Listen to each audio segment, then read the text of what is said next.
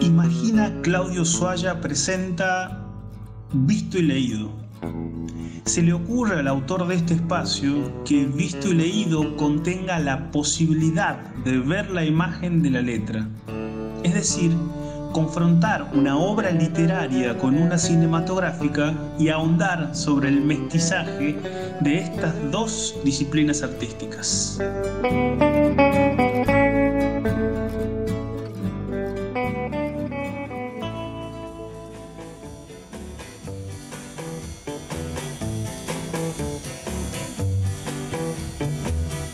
Dolores, Dolores, Lolita. Hay una novela célebre de Vladimir Nabokov, ruso, naturalizado americano, escrita en 1955, publicada en 1955, y que cuenta un poquito, todos la conocen, pero cuenta un poquito la relación entre una, yo diría, puber. ¿Qué término? Es un arcaísmo. ¿Hace cuánto que no escuchaba el término puber? Y hace bastante, sí. Es más, tampoco me queda claro cuáles son las, edades que lo comprenden. Eh, pubertad. Eh, es la relación entre una puber y un señor, pongámosle, vamos a poner números, hoy, hoy estoy con la calculadora, eh, unos 40 años. Ajá, correcto. En general, un señor ya medio desencantado de la ilusión y de aquellas promesas sobre el bidet. Bueno, tengamos en cuenta que el Señor puede estar desconcertado o alejado de las promesas cuando Nabucco eh, escribe la novela, que no son estos años, los años de vida se han prolongado, entonces no son lo mismo, un señor de 45 años no es lo mismo en el año 60 que en el año 2015 o 2020, entonces digamos, un señor de 40 años en el 2015 está teniendo hijos y puede tener varios, entonces no está tan eh, eh, exportado el mercado sexual como lo estaba en el año 60.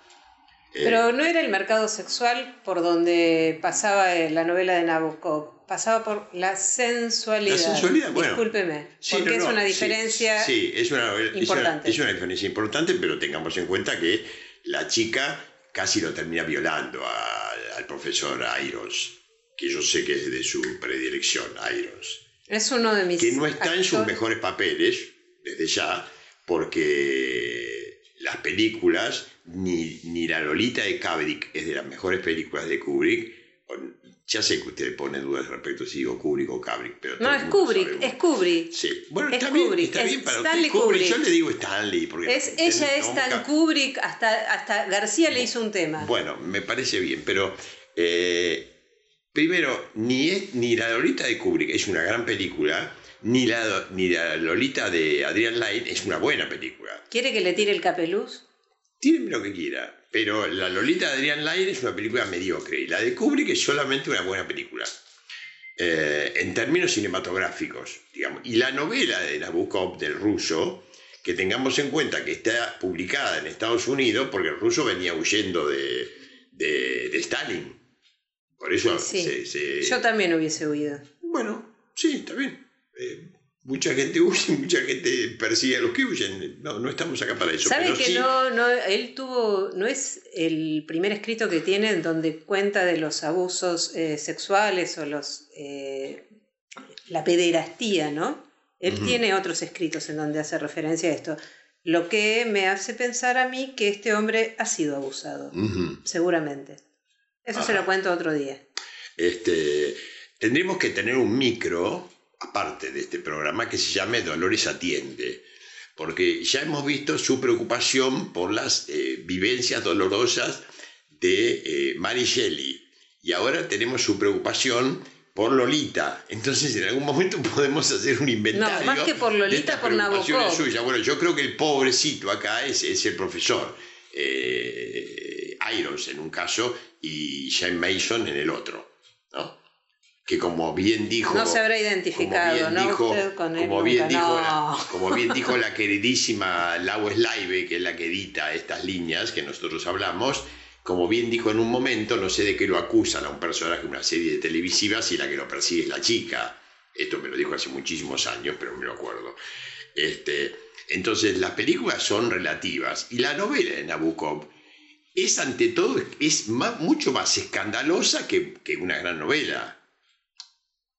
Tengamos en cuenta. Es mucho más, sí, ha trascendido, ha sido tristemente célebre por el escándalo. Claro, su atracción viene fundamentalmente de, de lo que denuncia.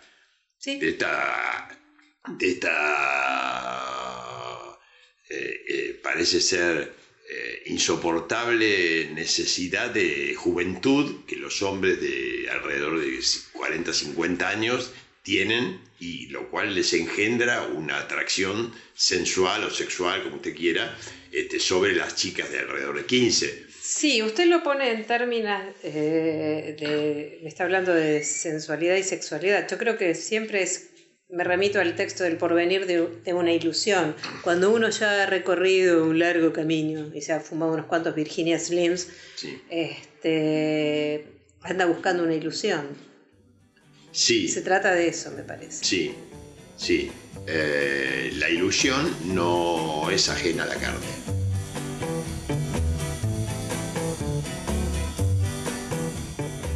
Esta fue una producción de Imagina Claudio Suaya, con la participación de Dolores Pérez Dorrego. Búscanos en Spotify, en las principales plataformas de podcast y en YouTube.